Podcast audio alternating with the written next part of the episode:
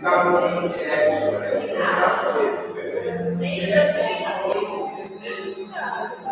Ser, coloque-se errada, liberece.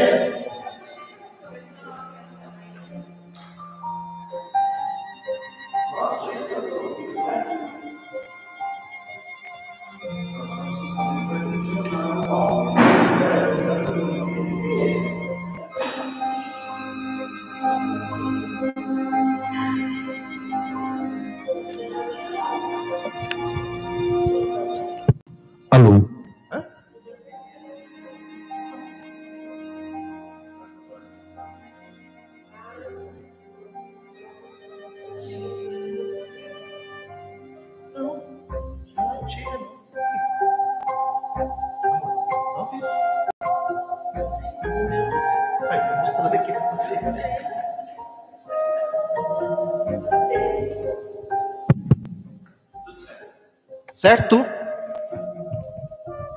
É nova tecnologia? Novo programa? Full HD. Full HD? Uau, tá? Esse pessoal muda para São Paulo, quando vem para o interior, traz essas coisas.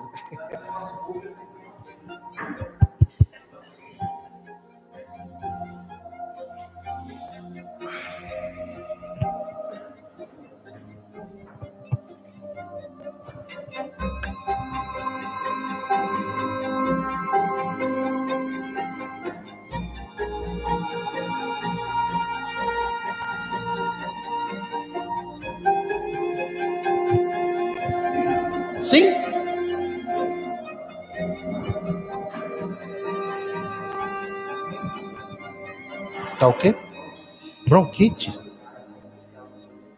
Tá.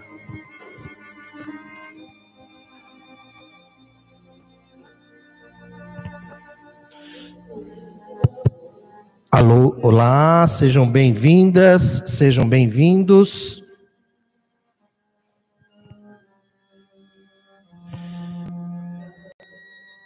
Vamos então iniciar, vamos fazer o nosso momento sintonia. Por enquanto a gente fica sentado, mas logo a gente vai estar dando as mãos.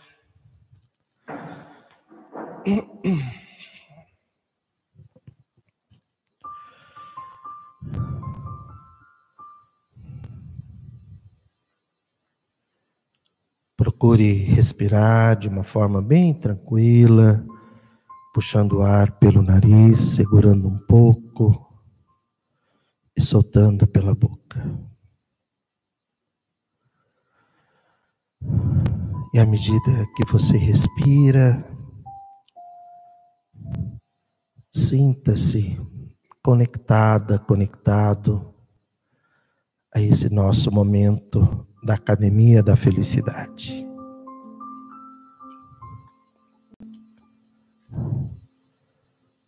Sinta-se amada, sinta-se amado pelo fluxo venturoso do amor absoluto.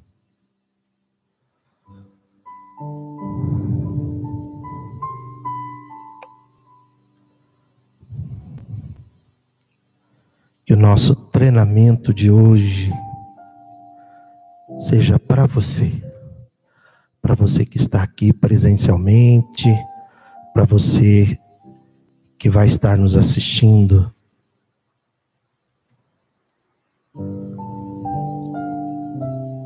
Que sejam palavras, emoções, insights provocadores.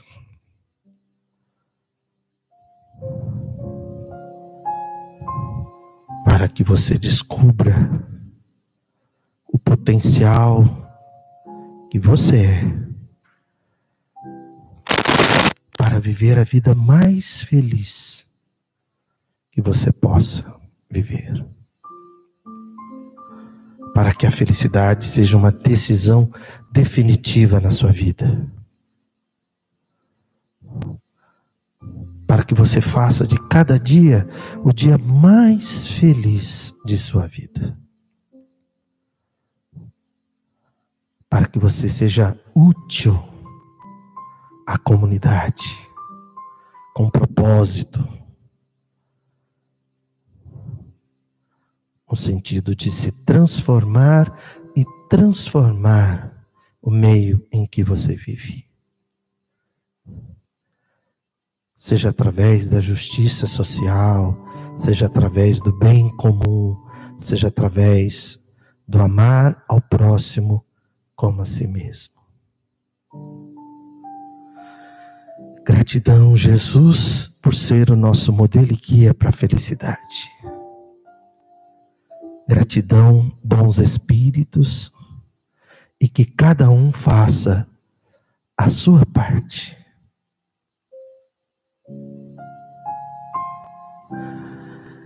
Gratidão.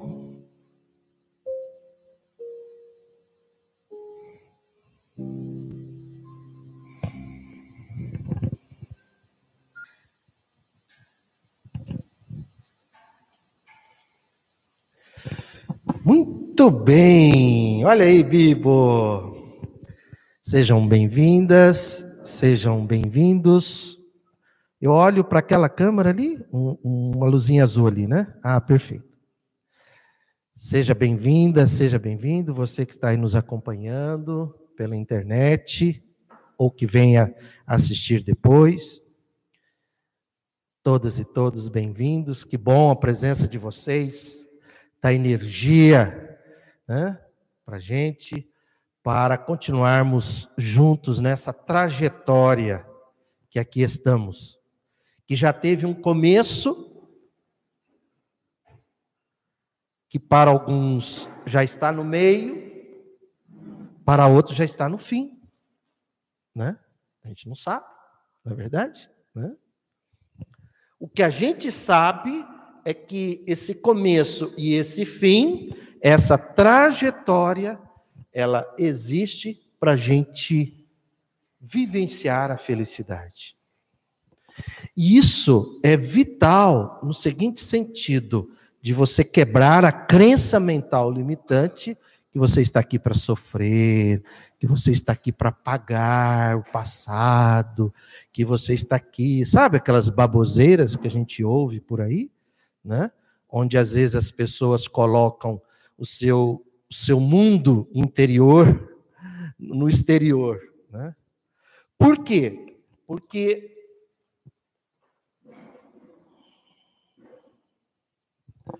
Porque o que nos move, aquilo que a gente chama de Deus,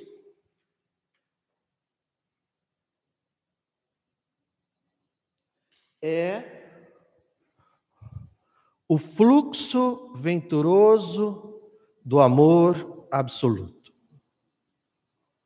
Então, isso aqui é um fluxo, né? Do qual nós estamos inseridos nele. É um, é um fluxo. Quando a gente viu, viu o, o, o,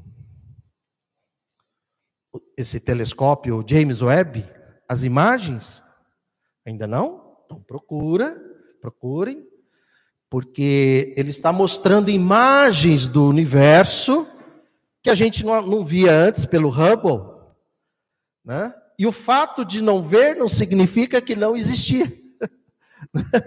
Apenas o instrumento não alcançava tão longe e agora está alcançando, se não me engano, até a 12 bilhões de anos-luz quase a idade do universo. Né? O universo tem em torno de 13 bilhões de anos-luz.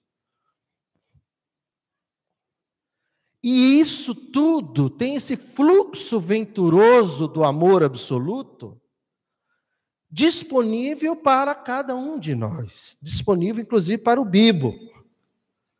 Só que o Bibo não tem sistema de crenças mentais limitantes. né? E à medida que a gente vai adquirindo um recurso que é também fundamental para a nossa felicidade, a gratidão, amor, chamado livre arbítrio. O livre arbítrio, ele vai expandindo à medida que vai também expandindo a sua consciência. Todos nós somos dotados de consciência. O Bibo não tem consciência, porque ele não é capaz de perceber que ele é um cachorro. Ele não tem autopercepção. Ele tem emoções, mas ele não tem a autoconsciência. Tipo assim, ó, oh, eu sou um cachorro. Entende isso? Agora, você, eu, ele vai ter.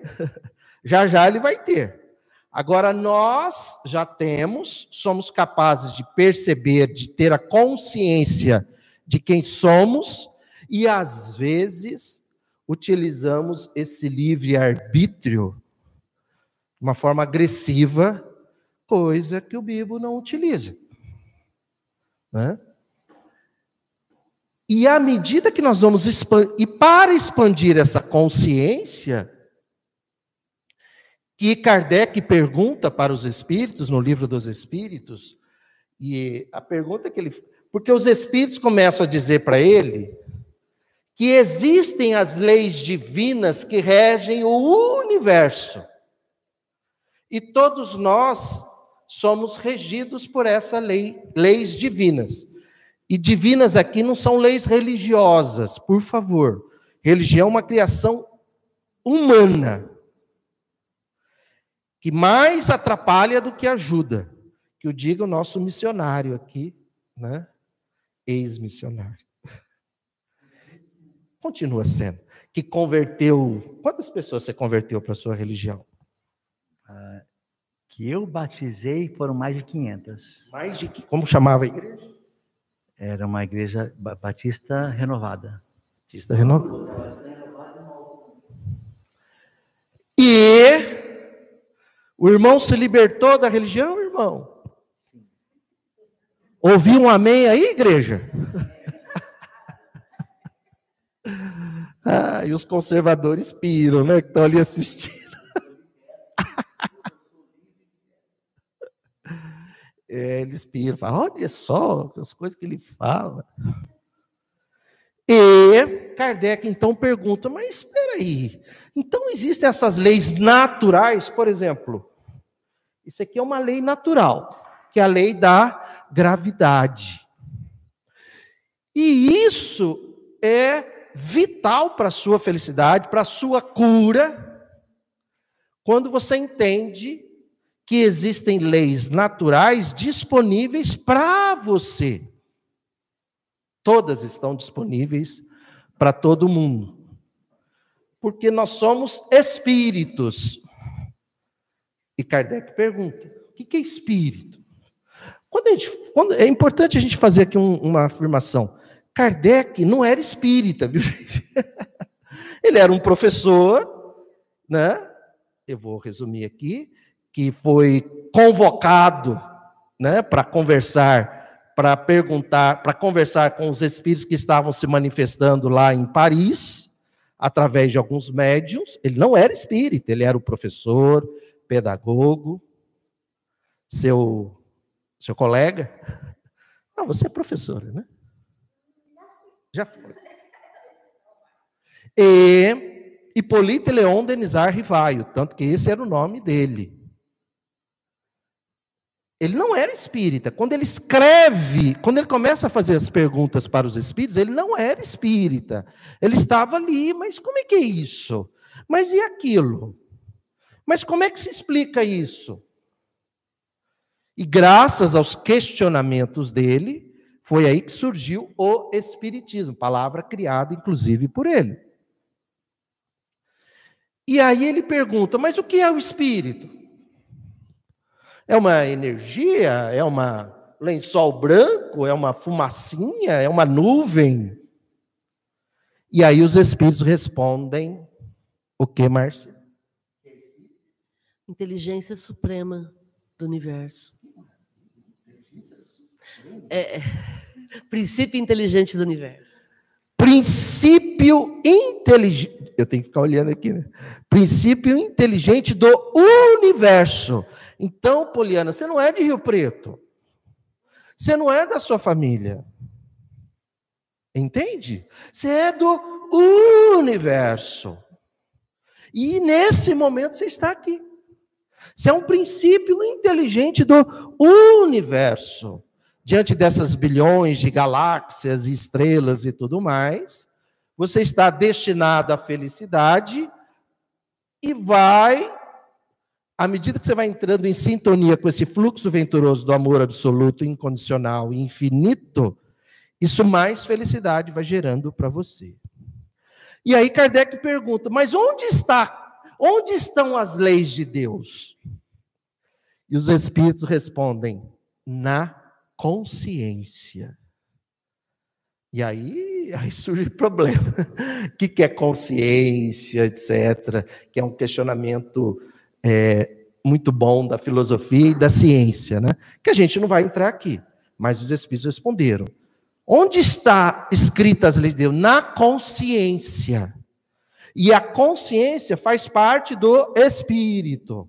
Quando o Espírito é gerado, Espírito não é criado, porque Deus não é criador, porque senão a gente vai pensar em criador e criatura igual a religião. O Espírito é gerado. Gerado por esse fluxo venturoso do amor absoluto. Para que todos esses princípios, inclusive o Bibo, atinjam a felicidade completa por amor. Tipo assim, olha, tem uma festa reservada para vocês. Tem uma festa. Essa festa é no universo. Agora, para você acessar essa festa, você necessita progredir esse princípio. A, como? E aí vem Jesus e dá um e dá um caminho das pedras, né? Não Jesus das religiões. Jesus, Espírito puro e perfeito que aqui esteve. Amar ao próximo como a si mesmo. Vo, quanto mais você pratica isso, quanto mais você amplia esse entendimento, mais você vai ampliando a sua consciência, mais vai, inclusive, aumentando o seu livre-arbítrio. Mais mais situações você estará interferindo a seu favor à medida que vai que você vai ampliando essa consciência com a prática do amar ao próximo como a si mesmo. Progresso intelectual e progresso moral. Quando a gente falar aqui em progresso moral, não é moralismo, viu, gente? Sabe aquelas bobagens aí que os religiosos, conservadores, né? né? Não é moral, você que está aí nos assistindo, viu? Não é moralismo, é moralidade. É, moralidade tem a ver com ética espiritual e emocional.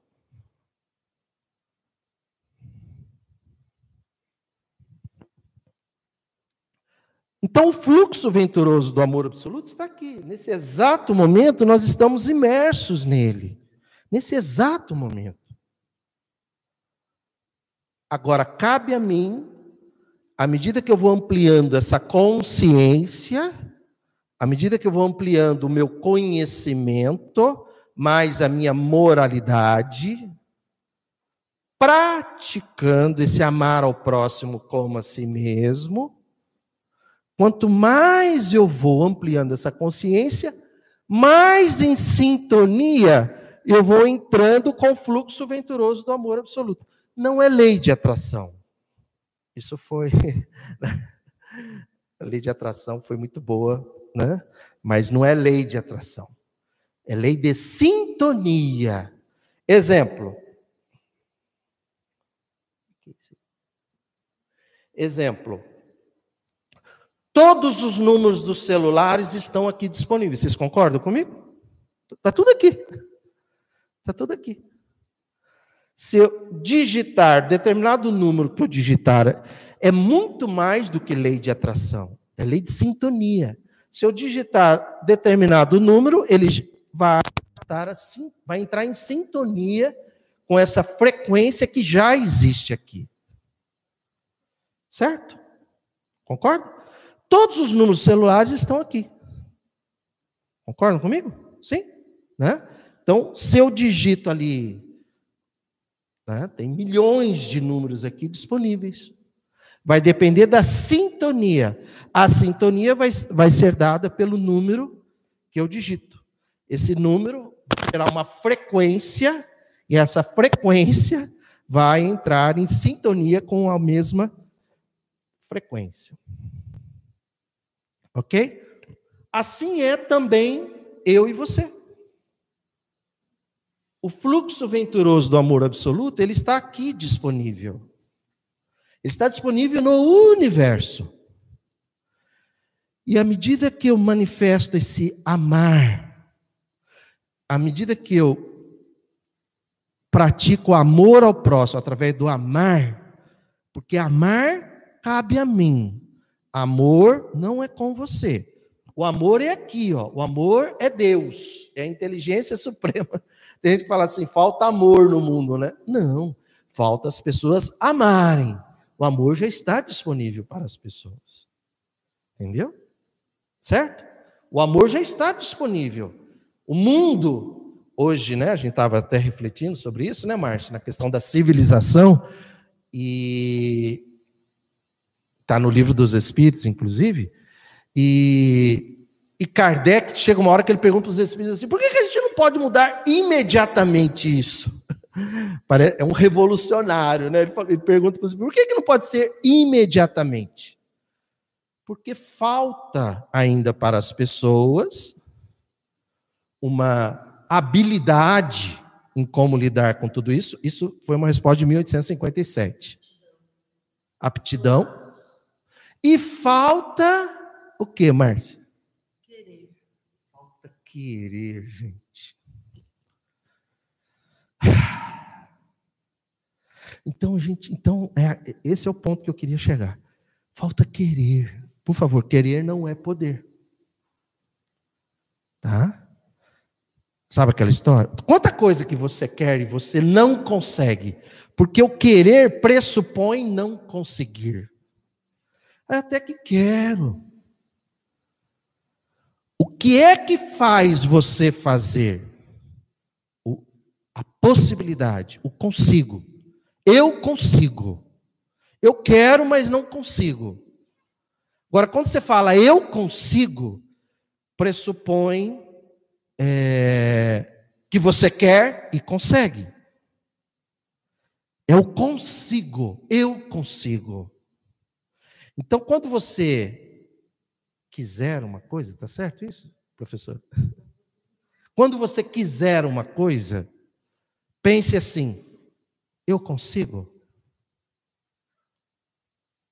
Porque a partir do momento que aqui no seu sistema de crenças mentais foi o que você fez, sem saber disso, sem saber nada disso. Quando você, todos nós já fizemos, né, de uma certa forma, né? Quando você sente eu consigo. Eu consigo. Imediatamente você entra em sintonia com as possibilidades infinitas do fluxo venturoso do amor absoluto. Por isso que Jesus falou: pedi e obtereis. Mas como é que eu peço? Eu peço quando eu quero. Quando eu quero? Fala, não, não. Porque quantas coisas que você quer e você não conseguiu? Entende isso? Porque quer muitas vezes pressupõe que você não consegue.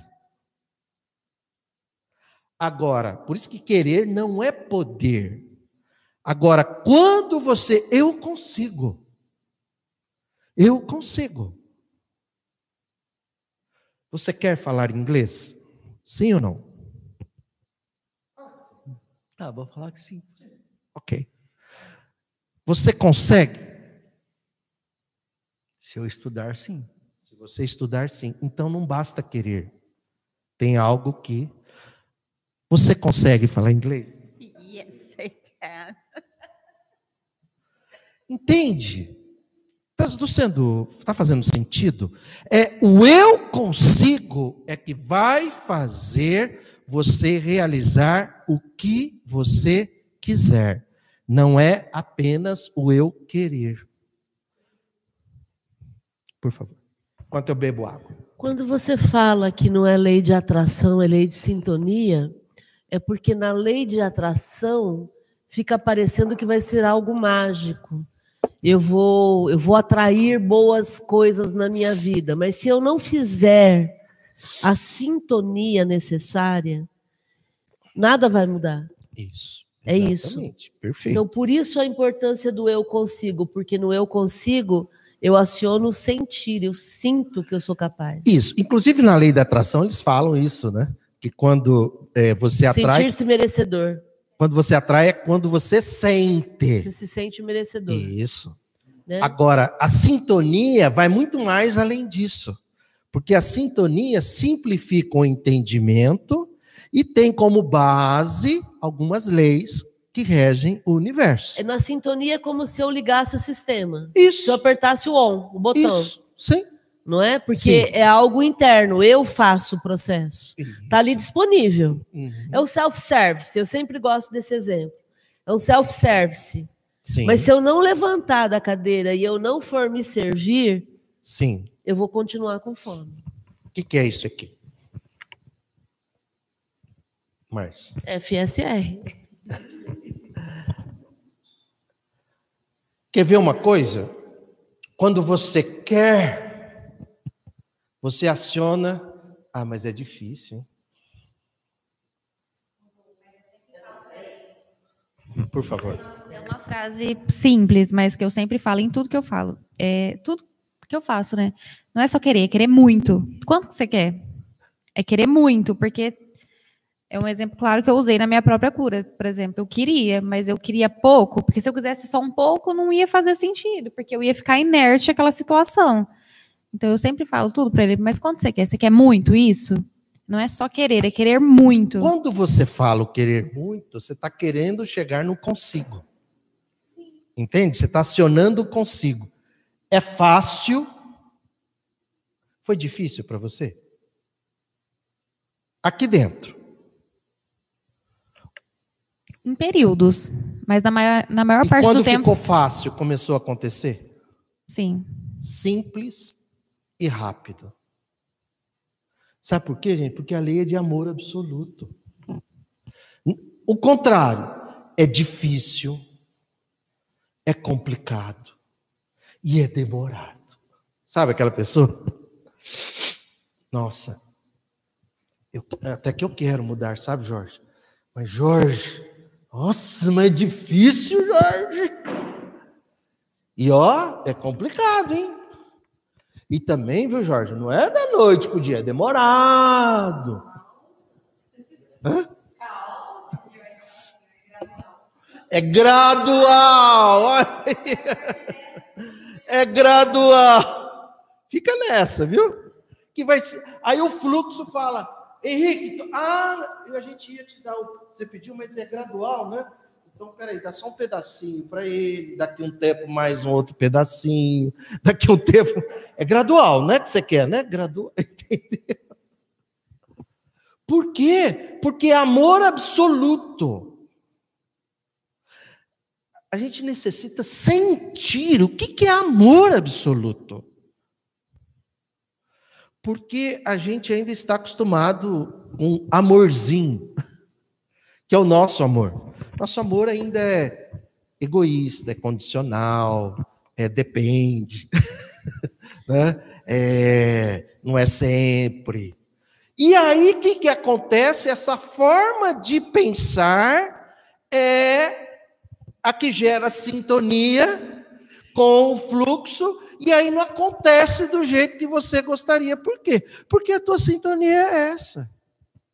O teu amorzinho é um amorzinho ainda egoísta, é um amor condicional, é um amor ainda. É um amorzinho. Uma das coisas que mais me impactou na Academia da Felicidade foi a descoberta de que pode ser rápido. Porque eu aprendi. Olha aí, ó, pode. Crença mental de possibilidade. Sabe aquela história? E se for possível? Eu aprendi dentro do Espiritismo que progredir demora. No movimento, né? No movimento espírita. progredir demora. Ou calma, calma, as pessoas não mudam de um dia para o outro. né? Daí, quando a gente encontra uma Tamires que faz de um mês para o outro ou de um ano para o outro e faz algo que a princípio é impossível, como assim? Como assim o rim voltou a funcionar? Com autorização de quem? Com autorização da dona do rim, ponto. Então, essa questão do ser rápido, para mim foi muito impactante, porque é, eu estava formatada com a ideia de que as mudanças são demoradas. E é maravilhoso saber que pode ser rápido. Primeiro, tenha uma ideia inconcebível. É in... Desculpa usar às vezes o seu exemplo ainda por enquanto, tá? Mas é porque é um exemplo marcante. É inconcebível uma pessoa que tem um rim esquerdo paralisado e o direito é, hipofuncionante. Hã? Ah, o esquerdo tinha que ser o esquerdo, né? Tá certo. O direito paralisado e o esquerdo que funciona, fazendo hemodiálise três vezes por semana, de madrugada, tal, não sei o quê. De repente, não toma mais remédio, ficou grávida. Ó, oh, doutor, lembra aquela Tamiri? Lembro. O que aconteceu com ela? Ela, ela, ela ficou grávida e nasceu o Vicente. Ah, é? E ainda. Teve um câncer de pulmão ainda. Assim, eu falava assim, meu Deus, o que, que vai passar primeiro? Eu tinha assim, pensava, meu Deus, o que, que passa primeiro? O rim ou o câncer? O que, que será que se cura primeiro? Mas eu tinha a ideia de que alguma coisa ia passar. Ela sabia que ia curar. Ela sabia que ia curar. Só que eu não sabia o que, que ia vir primeiro. Mas eu já estava.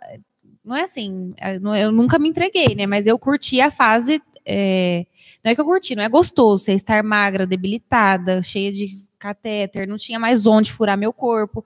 Mas eu sabia, eu falava assim, eu sabia que não ia ser para sempre. Eu eu não é que eu aproveitei, a, eu vivi a fase, eu sabia que não iria ser para sempre, porque, por exemplo, a questão de alimentação, né, que eu sempre falo que eu não podia comer, mas eu sabia que eu iria voltar a sentir o gosto dos alimentos. Eu pensava assim, é só uma dieta por um período, depois eu vou voltar. Mas eu tinha e o rim tranquilo. Diga. Certo. Eu, é, eu, eu vejo assim que querer é, não é poder e as pessoas têm medo do poder. É, às vezes tem muita gente aí que vive aquela vidinha que não consegue melhorar, não sai do casulo, por quê? porque eu tenho uma conta de água para pagar, para pagar, eu tenho um aluguel, eu tenho uma conta de luz, que é uma coisa tão pequena, mas a pessoa se condena a viver naquela miséria para o resto da vida, porque ele tem medo de botar o passo para frente e se dar mal. Se dar mal por quê? Por causa de 200, 300 reais. Às vezes, ele se amarra naquilo e vive assim.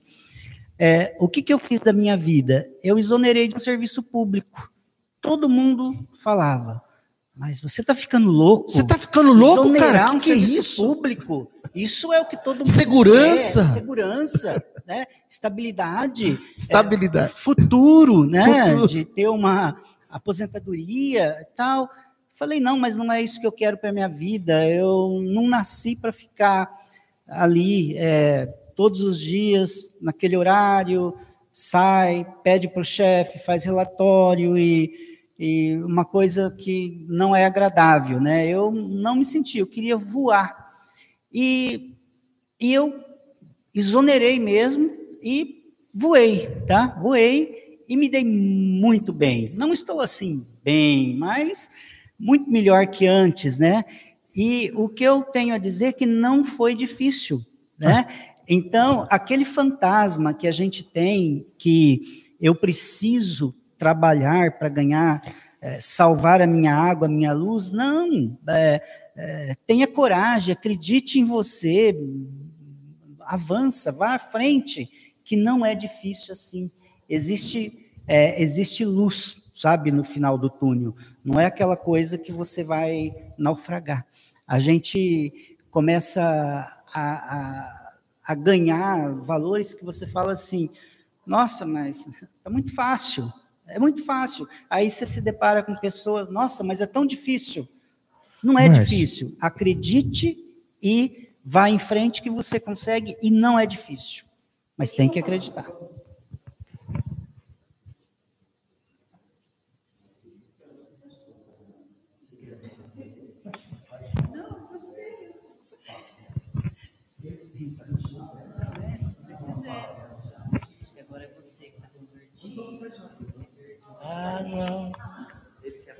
A fala da Heloísa Vilela.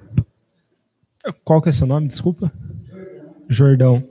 Eu e a Tamires, nós temos conversado isso há dias consecutivos. Até comentei com, o- com o Uru da última vez que nós estivemos aqui disso, de você sentir você está num local que você não teria que estar por conta exatamente o que você falou, aquele trabalho, aquele horário, aquela mesma coisa. E eu faço muito uma analogia com um passarinho dentro de uma gaiola. Todo quinto dia útil tem o alpiste. Só que ele não voa. Tá. Então ele não voa. Ele vai ficar eternamente ali naquela gaiola. E quando você abrir aquela gaiola, existe o medo de não ter o alimento, porém você pode voar. Né? E voar é encontrar um pé de, de fruto para você se alimentar. Né? Mas foi muito legal. Perfeito. É, é, só para complementar bem rápido, é, tem- às vezes a gente não acredita que a gente seja capaz de pagar uma conta de água, de luz e de, de se sustentar, que a gente se, fica prisioneiro daquela situação de medo de voar. E de repente você voa e você consegue é, carregar o problema de muita gente junto com você. Aí você passa a sustentar a, a- a si mesmo e passa a ajudar outras pessoas a se sustentarem. Isso, Jordano. Pronto, chegou nesse ponto que eu queria. É, essa é a proposta da Academia da Felicidade.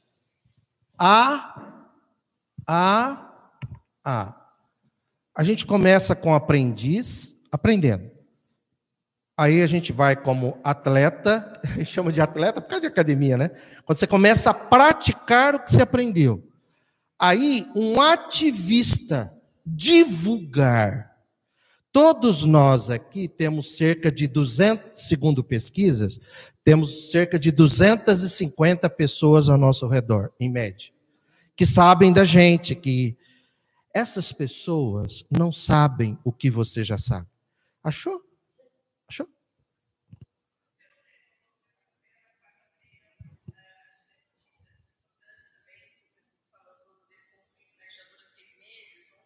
Não, é um pouquinho à, frente. Tá um pouquinho à frente. Aí ela vai ler um trecho do Noam Chomsky. Hã? Nossa, por favor, hein? Noam Chomsky. Esse cara tá lá na frente. Ele tá chamando a gente. Olha, essa vidinha aí que você vem para cá. É, Entende isso? Isso que Jesus fazia na rua.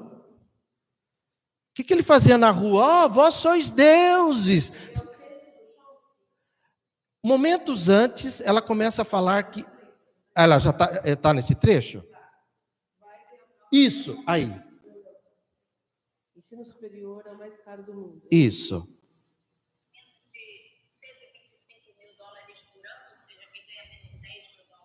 Peraí. Será que eu consigo pôr o som aqui, então, assim, né? É, esse programa é o ICL Notícias. Assistam todos os dias, às 8 horas da manhã. É um programa progressista do- é, pelo YouTube. ICL Notícias, ou Eduardo Moreira. Tá? É um programa de uma visão progressista que traz as notícias do dia sem rabo preso com patrocinadores, com. Né? Então aqui a gente tem o mais próximo da verdade. Né? O mais próximo da verdade. Então é, é só você digitar no, no YouTube Eduardo Moreira, ele é ao vivo das 8 às 10, mas depois você assiste em reprise. Né? E hoje o Biden assinou lá um, um, um decreto onde ele, ele anistiou alguns alunos americanos, né, de dívidas de estudante, porque um, o estudante americano, vocês sabem, ele se forma endividado, mas muito endividado, muito endividado. E aí ele tem que trabalhar só para pagar essa dívida por muitos anos. Aí ela conta, a Heloísa Vilela, que é uma excelente jornalista, progressista, ela já foi da Globo, na mídia aberta, ela se apresenta na CNN, mas aqui ela não tem nada a ver com CNN. Aqui ela é Heloísa Vilela. Aí ela vai contar sobre essa lei, aí ela vai dizer como que surgiu, por que, que foi criado o endividamento dos alunos. Aqui está no máximo, Somers, por favor. Por mês, o que é um salário bastante não, uh, né, dependendo da cidade onde você mora. Então, uh, essas pessoas vão ter um abatimento de 10 mil dólares na sua dívida. E quem tem uma situação financeira bem mais difícil do que essa vai ter um abatimento de 20 mil dólares. Mas a gente sabe que tem dívida aí de 70 mil, 80 mil, dependendo tá também né? de quanto a pessoa tá conseguiu baixo. pagar até o atual momento. É. Mas é um passo importante, como muita gente diz aqui, e, e as organizações da comunidade negra dizem que não é suficiente, porque quem mais sofre com isso são justamente os negros americanos, que têm mais dificuldade de entrar na universidade, então precisam pedir esse tipo de empréstimo, mas é sem dúvida um passo na direção correta. Agora, eu acho que o que foi muito interessante, o debate intenso que aconteceu na internet, na, no Twitter, a respeito do perdão dessa dívida, a origem dessa dívida. Aí, então, teve gente na internet buscando documentos dos anos 70, que é onde essa discussão ah, começou de uma maneira mais intensa. Um assessor do governo ah, Reagan, quando ele ainda estava se candidatando à reeleição como governador da Califórnia, ah, tem um trecho dele que ele fala, Roger Freeman, que ele fala o seguinte, Olha gente. Ele também depois foi assessor de educação do Nixon. Ele diz: Nós corremos o risco de produzir um proletariado educado. Isso é dinamite temos que ser seletivos a respeito de quem vamos permitir chegar à educação superior. Caso contrário, teremos um grande número de pessoas muito bem treinadas e sem emprego. E, e a gente também, é, eu também vi nessa discussão na internet um, um, eu não sei se a gente tem um cartão muito interessante ah, que mostra justamente isso, mas as pessoas também, ó, esse aí que é, me ajuda a ler daqui que eu aqui eu não consigo ler. Ah, ninguém pode, ninguém vai é, financiar a educação para você depois ah, derrubar essas pessoas do poder, né? É a ideia bem resumida do que estaria por trás dessa, dessa ideologia que foi ah, transformada em livro, né? Quando foi criada aqui no, em 1973, patrocinada pelo banqueiro ah, David Rockefeller, uma comissão trilateral com os Estados Unidos, Japão e países da Europa para discutir o que eles chamavam de a crise da democracia. Isso virou um livro, e ali nesse livro você tem claramente ah, delineada essa preocupação com o excesso de democracia e com o excesso de conhecimento crítico. Está ali em todas as páginas, dizendo que não é possível, você não pode deixar isso acontecer, porque senão você cria uma crise na democracia. Eu acho que o que acontece aqui é que os, o, o capitalismo americano conseguiu misturar a noção de democracia com a noção de capitalismo, como se você defender o capitalismo fosse defender a democracia, o que é uma falácia. Então, para resumir o que esse livro da crise da democracia diz e apregoa e que foi aplicado aqui nos Estados Unidos desde então, eu dou para vocês só uma frase curta do Noam Chomsky, né, do filósofo, ativista, escritor, a, é, super reconhecido, prolífico, né? Ele diz o seguinte: nessa discussão que foi imortalizada nesse livro sobre a crise da democracia, esse pessoal deixou cair a máscara, porque falam da necessidade de reduzir a população ao seu estado apropriado de apatia e obediência, o que se faz através da educação o que se faz através do endividamento para o resto da vida, uma população que vai ter que ser subserviente às grandes empresas para poder ganhar dinheiro e pagar as suas dívidas. Então, é todo um, um, digamos assim, um ciclo muito bem pensado de como gerir a educação e de como manter o que eles chamam de democracia. Entenderam? Isso foi criado, por quê? Aí eles vão ficar endividados, eles não vão, não vão desenvolver senso crítico, não vão ficar questionando o sistema, e eles vão viver de forma apática e subserviente ao sistema, e que maravilha, né? Nós não teremos ninguém questionando o sistema. Então, então para a gente entender onde nós, esse sistema que nós estamos inseridos. E aí, quando vem o Espiritismo, ele vem para derrubar os mitos da religião e da política.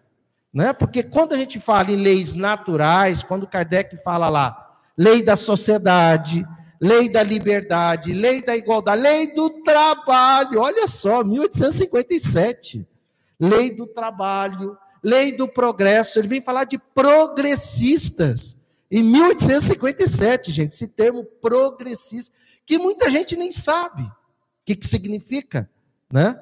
Então, esse é o nosso propósito aqui. Espera aí que eu me empolguei. esse é o nosso propósito. Derrubar, porque o pessoal fala, nós estamos vivendo. Espera aí. O pessoal fala assim, o pessoal fala assim, nós estamos vivendo numa luta entre o bem e o mal. Não, gente. Primeiro que o mal não existe. Não é uma, não é um, não, não faz parte do fluxo venturoso do amor absoluto. Isso foi criado pela religião para a gente ficar brigando entre nós e não questionar o sistema político. Lembre-se que quem criou a religião católica foi um imperador. Porque foi um excelente negócio. Olha, a gente faz assim.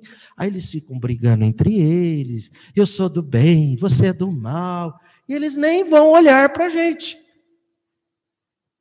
Foi o imperador Constantino que criou a Igreja Católica Apostólica Romana no ano 313, 315. Então não é uma luta do bem com o mal. É uma luta entre a verdade e a mentira. Quando o Espiritismo vem, ele vem é, é, mostrar algumas verdades. Não é a verdade absoluta, nada disso. Mas algumas verdades que a religião havia encoberto. Tanto é que tem perguntas que você faz na religião, eles falam assim: isso é mistério. Né? Isso é mistério, isso não, não questiona. Então,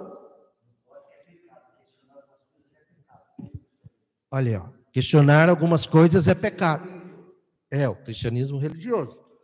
Então, esse é o nosso propósito: fazer com que você, eu, você, cada um de nós aqui, se transforme num ativista para libertar essas pessoas desse jugo, dessa opressão que o sistema criou. Você viu que ela falou ali que eles chegaram a criar uma, uma, uma, uma simetria entre democracia e capitalismo. E não tem nada a ver. Não tem nada a ver. Capitalismo é um sistema é, econômico, que é o contrário de socialismo, por exemplo. Democracia é outra história. Para que a gente não questione o capitalismo. Entende? Aí vem Kardec e fala: ó, o Espiritismo é o mais terrível antagonista do materialismo. E por isso que as igrejas condenam o Espiritismo, falam que é coisa de demônio. Por quê? Fizeram isso com Jesus, e por favor, sem pretensão de que estamos certos e eles estão errados. Não, a gente, nós estamos procurando. Se alguém tiver alguma outra informação, né, que, que que faça parte da verdade, nós queremos saber. Então, assim como Jesus foi crucificado, pelo, preso pelo sistema político e crucificado pelo sistema religioso, eles fazem isso também, querem fazer isso também com o Espiritismo, porque o Espiritismo ele descortina a religião e a política. e a política também. Por isso que no meio espírita a gente ouve a maioria dos espíritos conservadores não tem que misturar espiritismo com política. Que isso, cara? Então rasgue o livro dos espíritos. Rasgue o livro dos espíritos, vão ficar só com o livro de mensagens e lendo né, mensagem de autoajuda. Não, espiritismo tem a ver com tudo, inclusive com a política. Aliás, no primeiro questionamento já destrói a religião. Porque destrói o, o, desconstrói, né? É destrói, é destrói, né? Lei da destruição. Destrói a ideia do Deus bíblico. Quando os espíritos respondem que se trata de inteligência suprema, causa primária de todas as coisas. Diga, Marcia. Não, é que tem um vídeo na, no Facebook, um vídeo antigo, que até eu republiquei ele hoje, de vez em quando eu republico esse vídeo, é, de um rapaz dando uma aula e ele explicando como que foi criado tudo isso. Então ele explica que a religião criou o, o clero, criou o, o os rituais? O credo, ah, o credo. Criou o credo, ah, criou o clero e criou o cânone. Então, são as três, as três é, é, coisas que formam. Então, no credo, no credo eles colocaram como que as pessoas têm que se comportar. Então, todo o ritual, todas as crenças, tudo aquilo que se acredita dentro da religião. E aí, eles criaram comportamentos que podem ser copiados e que vão tirar toda a nossa atenção da necessidade de transformação moral. Então, se eu vou à igreja ou se eu vou ao centro, eu não preciso me transformar, eu já fiz minha parte. Eu já estou fazendo o credo. Deus está vendo. Eu estou fazendo o que eu preciso fazer. Não, não é isso. Uhum. É transformação pessoal, não é mostrar. Uhum. Tá? Então, esse é um ponto. Aí criou o clero, porque o clero é autoridade. Então eu vou respeitar a autoridade, não vou contestar a autoridade. Vou questionar. Não vou questionar, porque é, é autoridade. Tá? E aí criou o cânone, que eu, na minha ignorância, eu entendo, como sendo toda a doutrinação. Os rituais Os, ali, tudo que é feito. as missas. É. E aí, isso tudo acaba dando a impressão de que a pessoa é um bom, uma boa pessoa. Ela está fazendo o que tem que ser feito. O que, que Deus espera dela? Não. E esse rapaz ele faz exatamente isso. Não, isso não é transformação pessoal. Uhum. Isso não é ser um bom cristão. Isso. E aí essas. Não, e lembrando que Jesus não criou nenhum credo. Nossa. Jesus não criou nenhum tipo de autoridade religiosa e ele não tinha pretensão de doutrinar ninguém. Ele só queria indicar o caminho, né?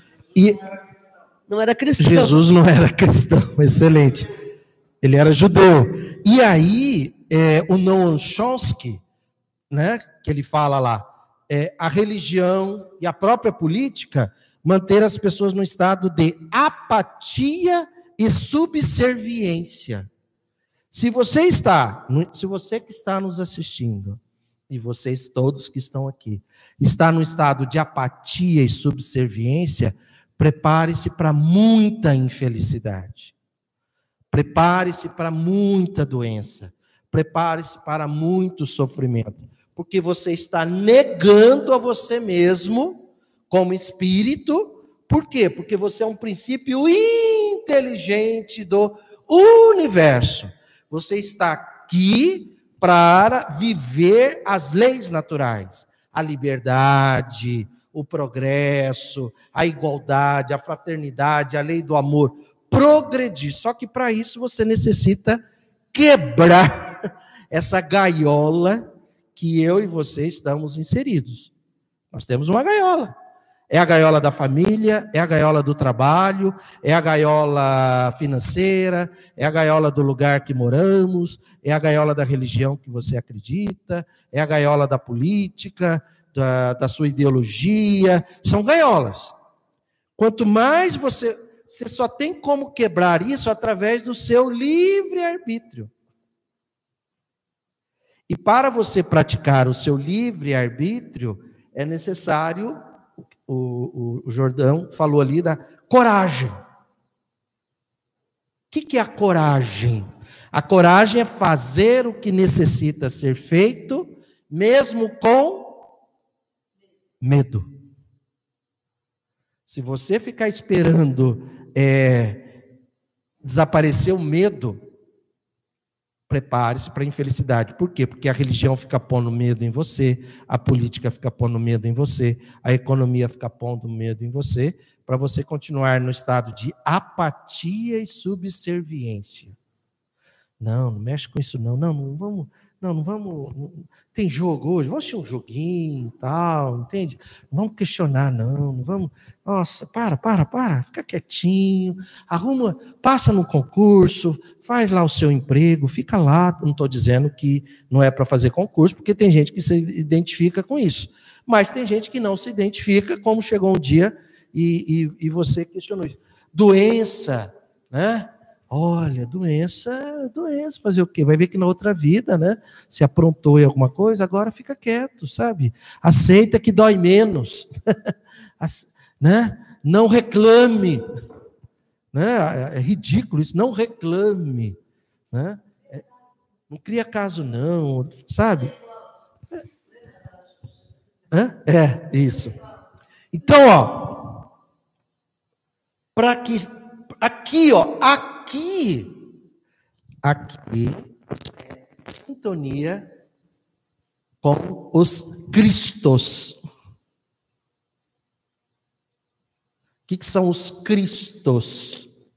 São espíritos que estão aqui na terra, desencarnados e encarnados. Jesus era um Cristo. O que, que é um Cristo numa avaliação religiosa?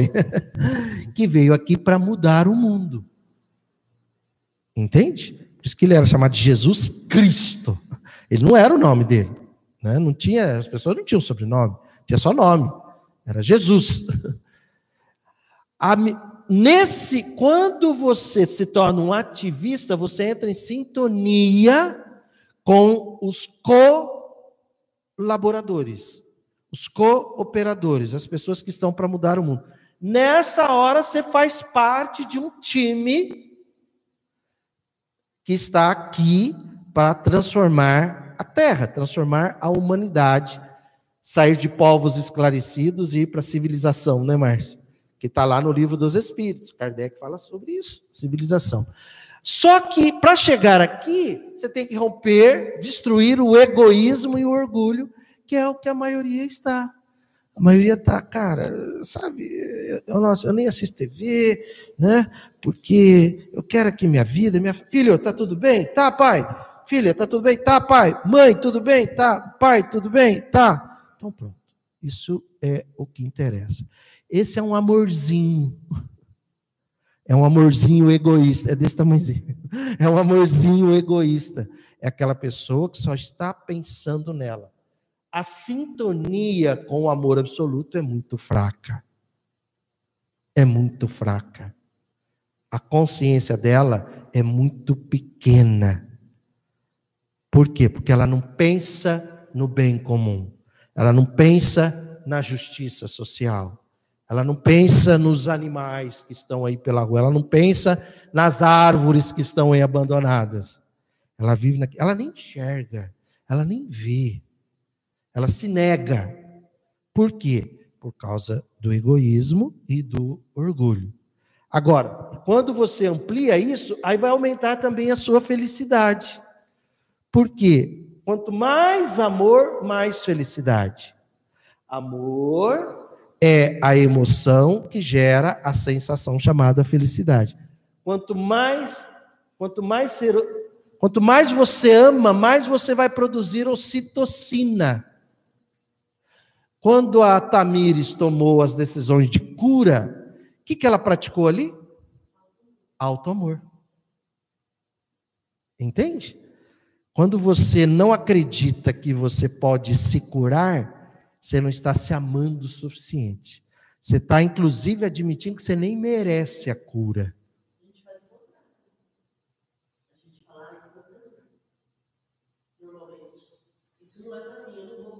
Ah, é, isso. Então, falta de amor próprio, de alto amor. Entende isso? Porque o que cura o corpo é o espírito. Mens sana, corpore sano.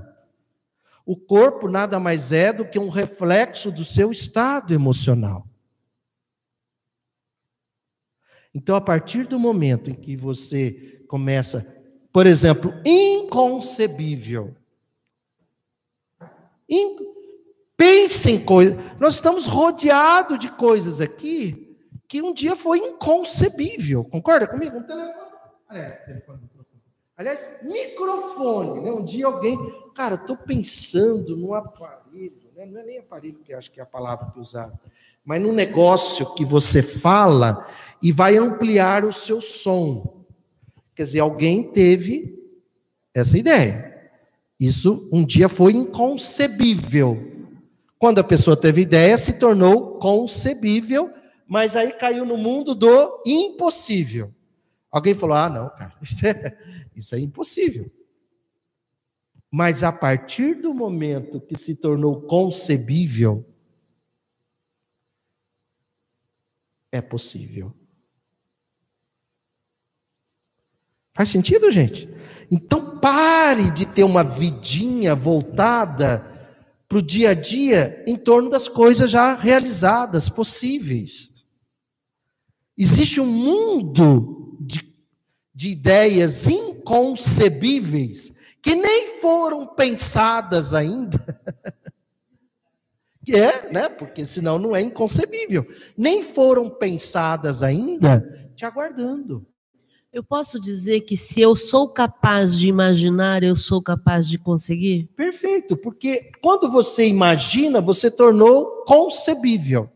Pronto, acabou. Quando você traz do mundo do inconcebível para o concebível, agora é tornar possível. Vai passar pelo impossível. Por exemplo, quando tem, como aconteceu com a AIDS, né? Duas equipes trabalhando na cura da AIDS, uma na Europa, outra nos Estados Unidos, e as duas chegaram ao mesmo tempo à descoberta de como lidar com, com o trabalho com a AIDS. É, duas equipes que acreditavam que era possível você curar um doente com AIDS. Uhum. Né? Então, é, é, é, esse o processo, porque aí Sim. eu consigo acessar como fazer. Sim. Uma vez que eu. Porque até então, você está com AIDS, você vai morrer. Sim. Né? E também, pense assim: é, Rio Preto tem hoje 833 pessoas cadastradas em situação de rua. Meu sonho. O mais depressa possível não termos mais nenhuma. Isso é impossível? Já não é mais. Já não é mais. Já é possível, já não é mais, porque a partir do momento que eu penso sobre isso, isso se torna possível. O que é que. Já imaginou nós morarmos numa cidade que não tenha ninguém em situação de rua? Mas não é porque foram pegas lá e levadas à força, né? Não, não. É porque foi dado foram dado, é, foi dado a, a cada uma delas os recursos necessários para que elas resgatassem a dignidade, vida digna. Segundo Kardec, é um dos itens de mundos civilizados, nenhum desgraçado. Olha, gente, nós vimos isso hoje. São 11. Des... São né? 11 itens. 11 itens? Um deles é não ter ninguém, nenhum desgraçado. Esse é o termo que Kardec usa em 1800. Desgraçado é porque é sem, gra sem a graça, né? É como se fosse alguma é pessoa que não recebeu assim, a graça. Foi assim, a, a, para justificar que algumas pessoas tinham e outras não tinham, a igreja criou o termo, é, foi, começou com Sócrates, é, que alguns tinham a graça de Deus e outros não tinham a graça. Então eram chamados desgraçados. Tanto é que antigamente, né, os pais falavam: não fala isso, vou bater na sua boca se você. Gente, isso é mentira. Primeiro, que não existe a doutrina da graça. Mas se existir, vamos para todos estão agraciados pelo amor absoluto. Já imaginou a gente morar numa cidade em que a gente possa é, em que o sistema político esteja voltado para todos. um sistema de saúde para todos com qualidade, educacional para todos com qualidade. É isso que nós lemos lá hoje. Questão 790 e seguintes. Kardec falando dos 11 itens. Depois fala que espiritismo não é política. Né? Tá tudo lá, tá tudo aqui, né? Tá tudo aqui. Quer dizer, isso é você se a pessoa mais feliz dos 18 espíritos felizes que se comunicam para que Kardec escolhe para o livro Céu e Inferno é a Condessa Paula. Uma das coisas, uma das atividades dela é a transformação do planeta.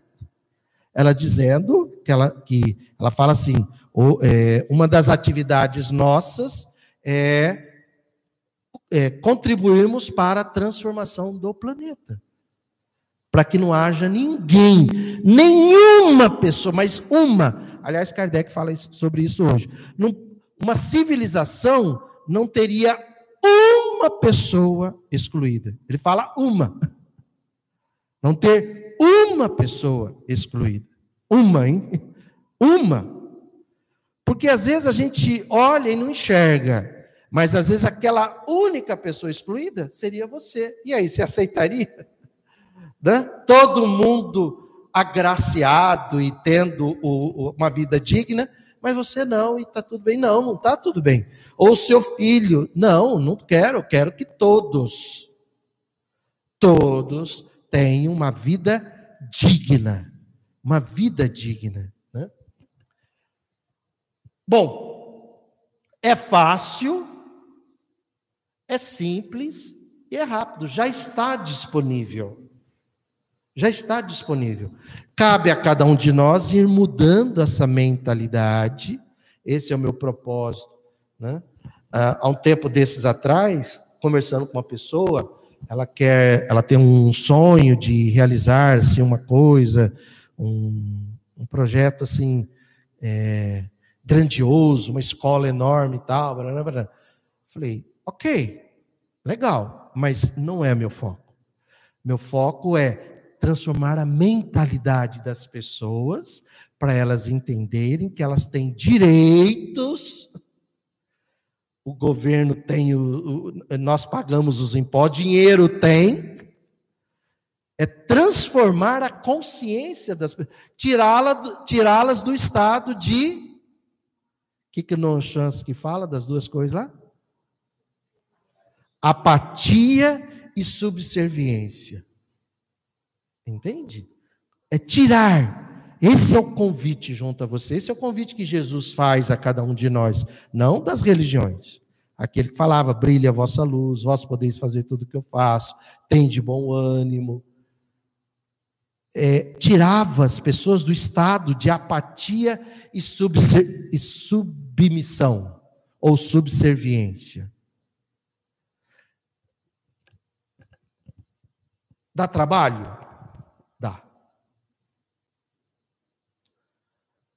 É, cansa, cansa, mas dá uma energia, dá um propósito.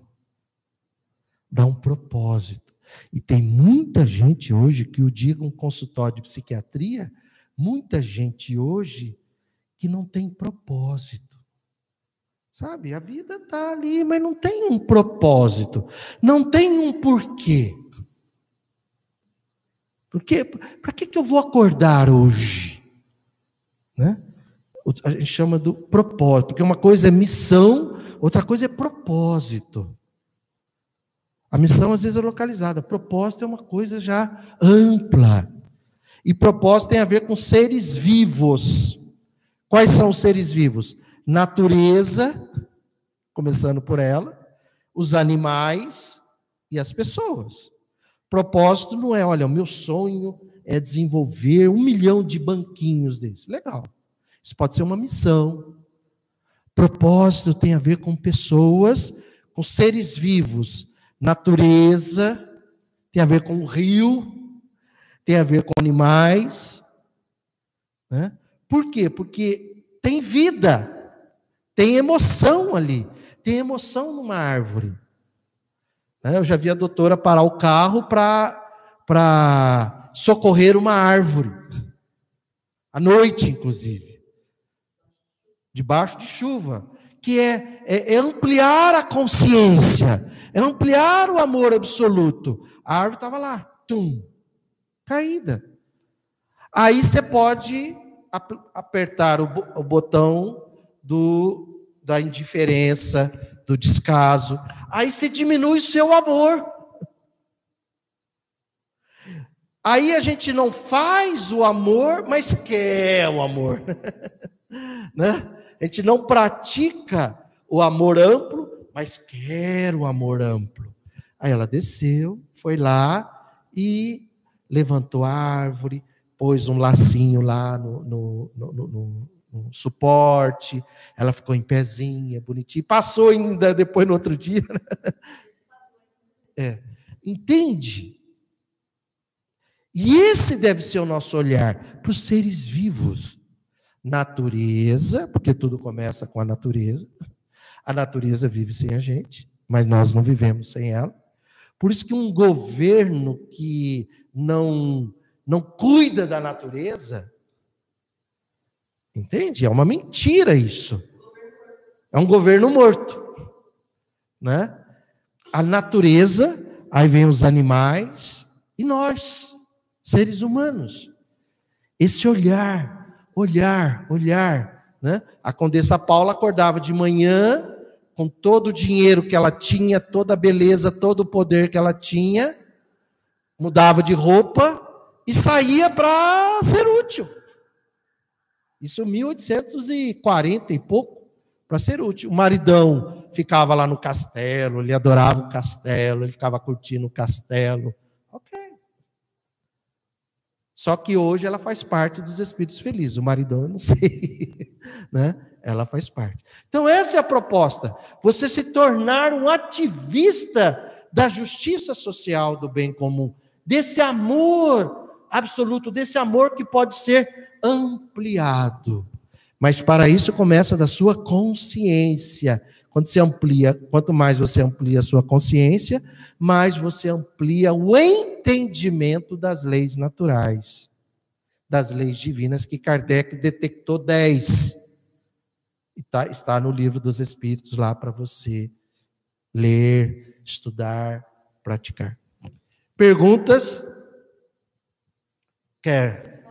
Ah, sim. Por favor, Márcia. Então, alô, pessoal do YouTube. A Paula Canhadas, boa noite. Sem medo de ser feliz, bons trabalhos. O Adriano Silva, aqui de Rio Preto. A Paula está em Rio Preto. O Adriano Silva. Cidinha Longo, boa noite, queridos. Também está em Rio Preto. A Adriana Ribeiro também está em Rio Preto. A Elide Augusto e o José também em Rio Preto. A Luciana Curtis também está aqui em Rio Preto. Boa noite. A Beatriz Coelho também está em Rio Preto. E a Elídia Augusto dizendo que assistiu a reportagem que você mostrou da Heloísa Vilela no grupo. Ah, a dona Elídia. Minha sogra. Olá, olá a todos, todos vocês. Olá, dona Lídia. Ela é o exemplo de, de ampliar a mentalidade, a consciência. Quer dizer, uma pessoa não tinha nem acesso à internet, nada. Um dia a filha foi lá e falou: Mãe, ó, as filhas, aqui é um celular. Né, dona Eligia? É, tá. É assim, assim, começa pelo WhatsApp. Mas como, né, dona Eligia? Aí foram ensinando, me lembro quando você ensinou ela apagar mensagem, a ligar o celular ligar o WhatsApp. 80 anos, né? 80 anos. Aí ela foi, né? Paraná, paraná. Agora ela fala assim: ah, assisti uma palestra no YouTube. E você vê, ela acabou de dizer que assistiu hoje o, a Heloísa Vilela no ICL Notícias. Entende isso, gente? 80 anos de idade. É, é, isso não tem mais volta. É, é, essa é a proposta. Entende? Mudar a mentalidade. Então, você tem 250 pessoas, eu tenho, ela tem, ele tem, ela tem, ele tem. Entende? Você tem um círculo de pessoas que não sabe o que você sabe. Não que a gente seja, sabe, é, o dono da verdade. Não, sem essas bobagens, por favor. Mas a gente tem alguma contribuição a dar para um mundo mais justo, melhor e mais feliz. Você tem informações se a, se a entrevista hoje no Jornal Nacional bombou aí, Ivan? Já está sabendo? Foi?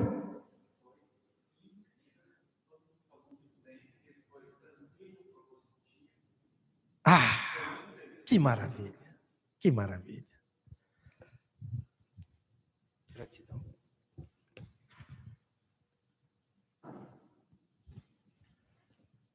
Vamos lá? Para a gente encerrar?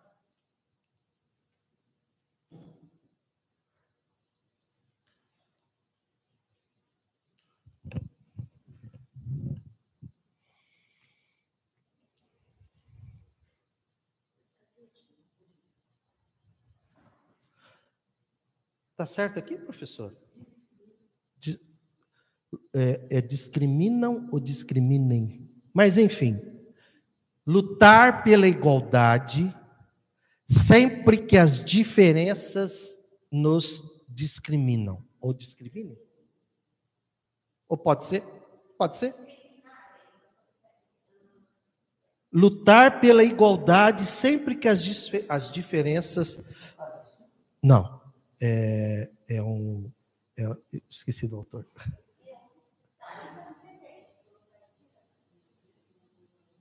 Oi?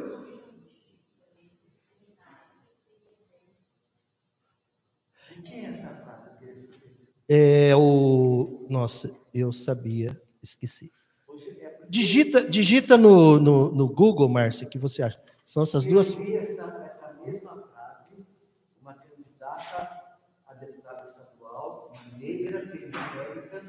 Não, é de um autor. doméstica e ela falando sobre essa frase e chorando. Olha aí, tá vendo? Lutar pela igualdade sempre que as diferenças nos discriminam. Isso. Tem alguma informação dele, por favor, aí? É o Boaventura. Lutar pela diferença sempre que a igualdade nos descaracterize. Olha isso. Quer dizer, vai ter um momento de a gente lutar pela igualdade. Quando? Quando as diferenças nos separarem.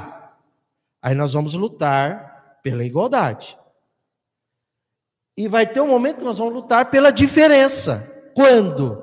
Quando a igualdade nos descaracterizar, quando nos achatarem, quando a gente perder as nossas características, nós vamos lutar pela diferença, pela diversidade. Hã? Por exemplo, pela diversidade. Por que, que tem que ser, por que, que tem que ser homem, mulher, homem, mulher, homem, mulher, homem, mulher? Entende? Não. Nós vamos lutar pela diversidade porque essa igualdade que foi imposta está nos descaracterizando. Entende isso? E aí gera violência. E quando eu luto, eu amo por aquele que está sendo descaracterizado. Então vem o sistema político, religioso e diz: ó, oh, homem e mulher, homem e mulher, homem mulher, está na Bíblia tal. Entende como eles ficam criando uma falsa ligação entre política e religião, né? Está na Bíblia. Se está na Bíblia, não pode questionar, não é, pastor? Não é, missionário? Posso fazer uma pergunta íntima? Se eu vou responder, não sei. Quando você era missionário, você defendia a Bíblia. Eu lembro. Sim. Eu lembro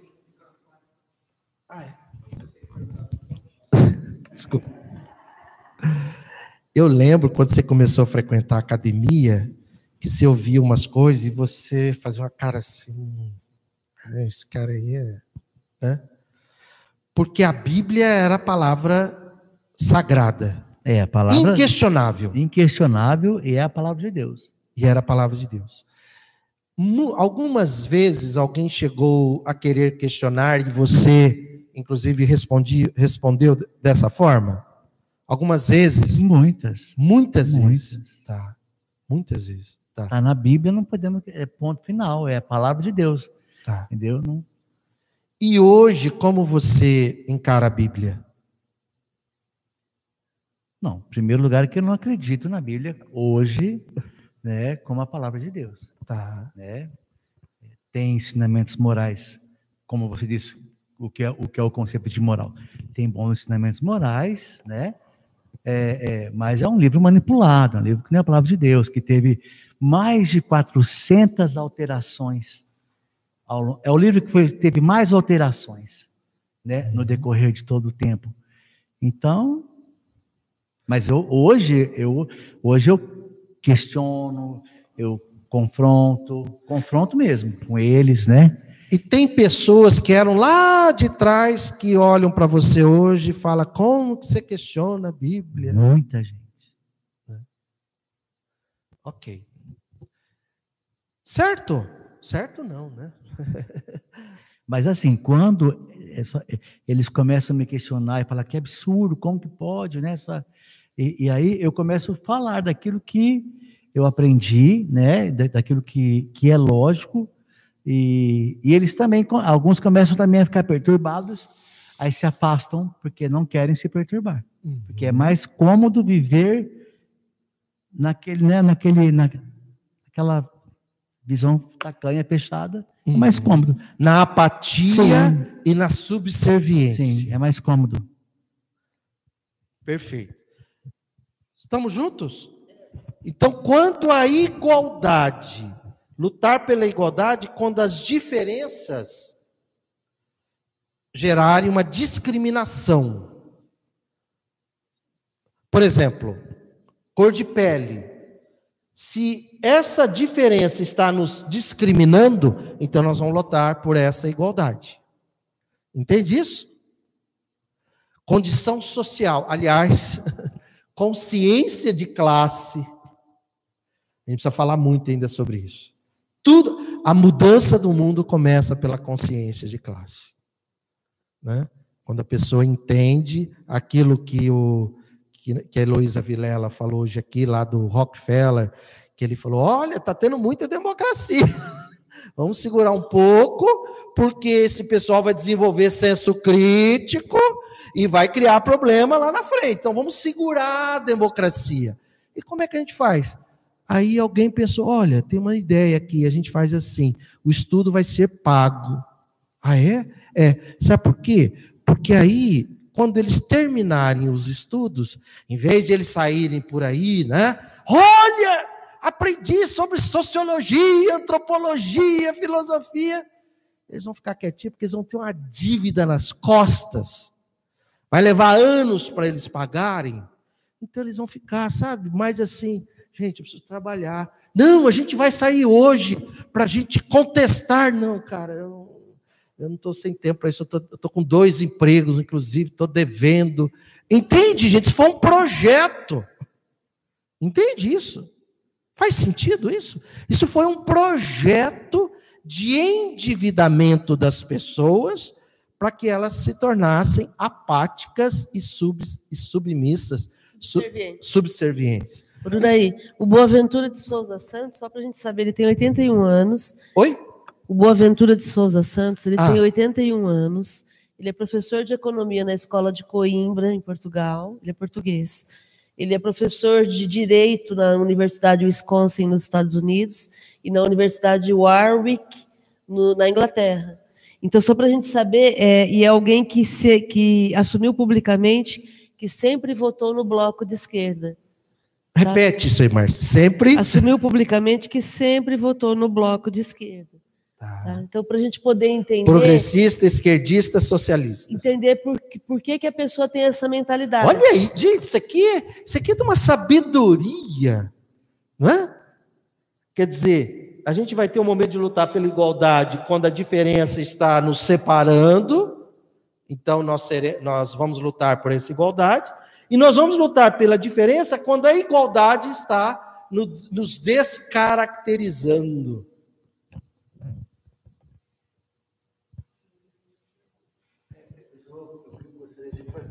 Uma colocação. É, eu vou ser bem é, empático. É, tudo para mim é culpa do governo. Mas como absurdo. Nessa questão é, é, social é, é, de um país mais atrasado. Por quê? Porque o governo falhou. O governo falhou no social, em socorrer os periféricos, em programas para essas pessoas. O governo falhou na educação para essas pessoas. O que, que aconteceu? Como o governo falhou e não alcançou essas pessoas, né? É, é, é, então, foi aonde surgiram as religiões, falou, opa, o governo não está, então eu vou no lugar dele. Então, as religiões, cheias de crenças limitantes, entraram nas periferias, entraram nos morros, entraram em todos os lugares Perfeito. e levaram um trabalho social. E um excelente trabalho social e levaram, de certa forma, a cultura deles e a educação deles. E com isso, ganharam, opa, nós vamos dar isso, mas nós vamos condicioná-los às nossas crenças, às nossas crenças, né, que vão tal, e sempre vamos ter a rede. Quer dizer, o governo falhou, porque isso é um papel do governo. Perfeito. Social, educação. Perfeito. Entendeu? Onde o e Estado. sim. E aonde eu percebo, aonde há mais religiões, fundamentalistas, onde existe maior número de pobreza num país. Perfeito. Tocou, tá certo? Perfeito. Onde o Estado não está presente, a religião entra, ou as milícias, né, no Rio de Janeiro, por exemplo, né, entra e domina ali. E domina. É, é, é a crítica que se faz.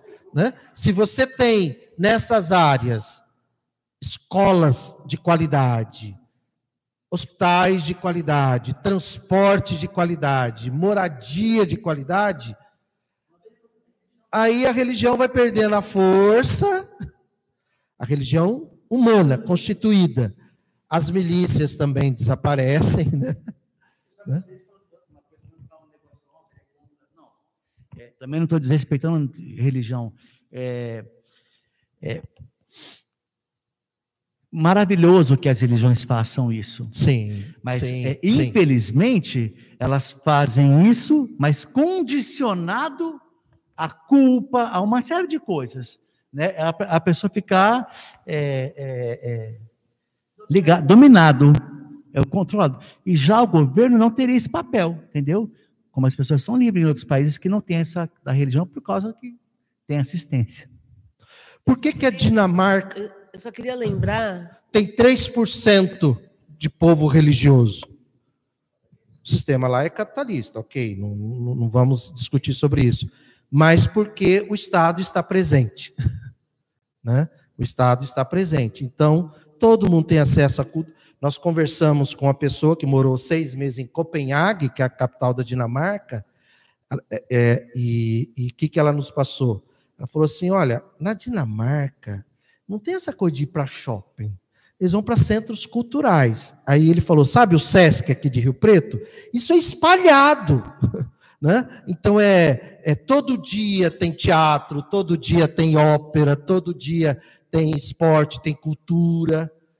Entende? Então, quer dizer, é, e aí você vê lá índices de violência baixíssimos, é, etc, etc, etc. Eu só queria lembrar que nós somos um país muito rico. É. É, a gente até brinca, né, que o Brasil está sendo saqueado desde a, o descobrimento e continua rico, né? Por que, que é muito rico? Porque o sistema capitalista, ele, é, a forma como é organizado, por exemplo, todos os impostos que a gente paga, é, é, existe uma cota separada para educação, separada para saúde, só que não é usada. Então, por exemplo, é, eu me lembro quando eu descobri isso, eu fiquei bastante indignada. Todos os depósitos à vista, feitos em todos os bancos de cada cidade, existe uma porcentagem disso que é separada para ser investida na própria cidade. Só que isso tem que ser solicitado. Alguma entidade tem que solicitar isso. Né? Só que a gente não sabe. E eu que já sei, eu não sei como solicitar. Né? Então, por exemplo, hoje eu depositei 100 reais, amanhã eu vou depositar 200 reais. Vamos Depois desses 100 reais, Desses 100 reais, tem uma, 5 reais, tem 5% uma porcentagem seria para que a é cidade. separado, que não é nem do banco, nem da pessoa, e de- nem de quem depositou, nem de quem vai depositar. É uma porcentagem, isso é lei. Só que isso é para ser aplicado na cidade não, e as pessoas não sabem. Então, é isso que a gente precisa entender. Dentro dos impostos que a gente paga, já existe uma cota separada para poder atender todas as nossas necessidades. Então, se a gente tivesse políticas públicas favoráveis e se nós tivéssemos conhecimento entendimento para poder fazer essa roda girar, as coisas andariam melhor. Por isso é que a gente tem que separar. Uma coisa é governo, outra coisa é Estado. O Estado é muito bem estruturado. Como o governo é ruim, em todos os âmbitos, o governo não faz a roda girar propositalmente, porque aí abre espaço para todos os outros ocuparem aquilo que deveria ser do Estado. Perfeito, perfeito. Para a gente fechar, Jorge, o que você falou, o que, que a religião faz? Primeiro, ela manipula a informação. Tudo começa pela informação. Aí vem informação, verdade. Entre informação e o que é verdade, vem a manipulação. Então, exemplo, olha, mas não é assim do jeito que eles estão falando, não, entende? Tal. Então há uma distorção, fake news, né? Então, entre a informação e a verdade, nem sempre o sistema tem interesse na verdade. Porque a verdade liberta, conhecereis a verdade, a verdade vos libertará. Isso é de Jesus, não é desse moço aí. né? Aí vem a manipulação. Por que vem a manipulação? Para eu dominar. A Bíblia é de Deus. O governo é o mito. né? Aí domina. Por quê? Porque o próximo, esse é o propósito. O propósito não é manipular, nem dominar. O propósito é e de explorar. Só que para eu explorar, eu tenho que ter dominado, senão a pessoa não se submete à exploração. E para eu dominar, eu necessito manipular. A palavra manipular é exatamente isso aqui, sabe aquele bonequinho que você que ele baixa o braço, se você fizer ele abaixar o braço, é, entende? É manipular, manipular, não é cerebrar. É, não é cerebrar. O que, que nós estamos fazendo aqui? Cerebração. Por isso que, ah, vamos fundar uma creche, ah, vamos fundar um orfanato. Não, gente. Lógico que precisa, tá, não sei o quê. Mas o, o propósito deve ser o quê? Consciência das pessoas. Desenvolver a consciência das pessoas, começando pela consciência de classe. Porque aí elas vão lutar pelo direito que elas têm, pela Constituição, e o dinheiro já está disponível. Eu, eu, participei recentemente de um seminário aqui na OAB sobre, atendi, sobre como atender a, a infância e juventude, e o promotor André Luiz, ele trouxe um dado importante. De novo, lei, informação. 15% tem que ser dedicado à educação por lei. Lembra quando essa lei foi aprovada? 10% para a saúde. Para o serviço social, não, não, não, não teve nenhum foco. Resultado: o prefeito, Edinho, que não gosta de pobre, daqui de Rio Preto, o que, que ele aplica? 2%. Poderia aplicar mais? Sim, o promotor André Luiz falou isso. Era só ele querer, mas no caso ele não quer porque não é porque ele não consegue, é porque ele não quer, não há interesse propor esse projeto de lei junto à Câmara de Vereadores. Olha, eu quero aplicar aplicar 10% do orçamento no serviço social junto à nossa cidade, no atendimento social, mas não há interesse. A pobreza, a gente precisa de pessoas pobres, da pobreza. Pobreza rende votos. Pobreza não tem acesso à, à, à educação, à informação. Eles têm que acordar logo cedo. Eles, sabe? eles vão passar o dia atrás de comida.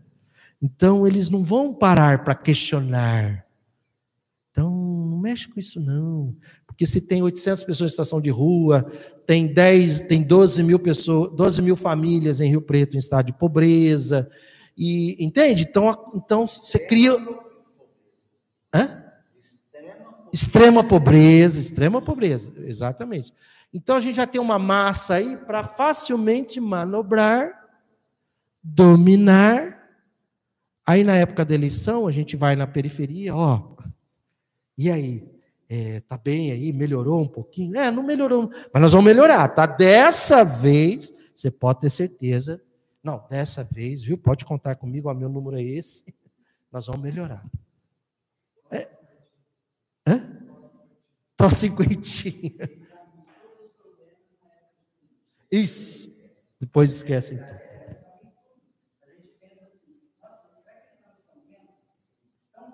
Mas não pode. Porque aí tira as pessoas do estado de apatia e subserviência, entendeu? Então deixa assim. Então aqui, ó, luta de ideias. Essa é a proposta de Kardec no capítulo 18. Esse é o momento que nós estamos, nós estamos vivendo, luta de ideias. Entende? Mudar a mentalidade das pessoas. Substituir a mentira pela verdade. Não é a luta do bem contra o mal. É a luta de, da verdade contra a mentira. Gratidão. Era isso que a gente reservou para hoje, né, Bibo? Foi bom para você, Bibo? Oi, Bibo.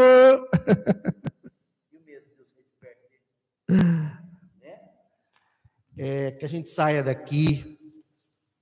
Primeiro, a prova que não é manipulação, não acredite em nada do que vocês ouviram. Certo? Não acredite em nada.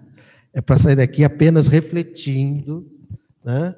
usar aí seus filtros, usar aí a sua o seu livre-arbítrio, a sua capacidade de entender, sair daqui com as ideias de que existe um mundo possível muito mais maravilhoso reservado para você, para cada um de nós, para você que está aí nos assistindo, para cada um de nós e para a humanidade, desde que a gente se mobilize para isso. Gratidão pela presença de cada um de vocês. Gratidão da Alva por ter né, vindo depois de um, de um bom tempo. Venha fazer parte da família, tá? Precisamos de você aqui. Gratidão a você que está aí nos assistindo. Divulgue esse vídeo. Como é que é, Márcia? Inscreva-se no canal, curta, faça um comentário para o YouTube espalhar esse vídeo para milhares de pessoas. Certo? Gratidão. E agora quem quiser, cinco abraços de felicidade.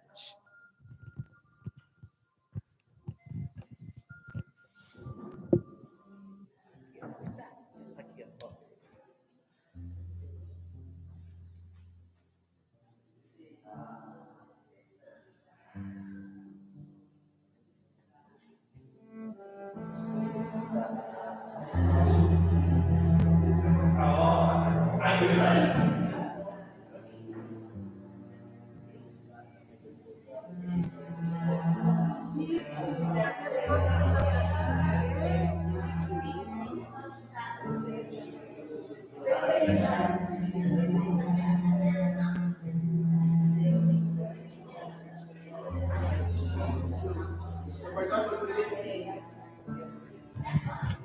Agradecer ao Evandro Oliva, nosso diretor maravilhoso que está aí hoje, facilitando tudo para nós.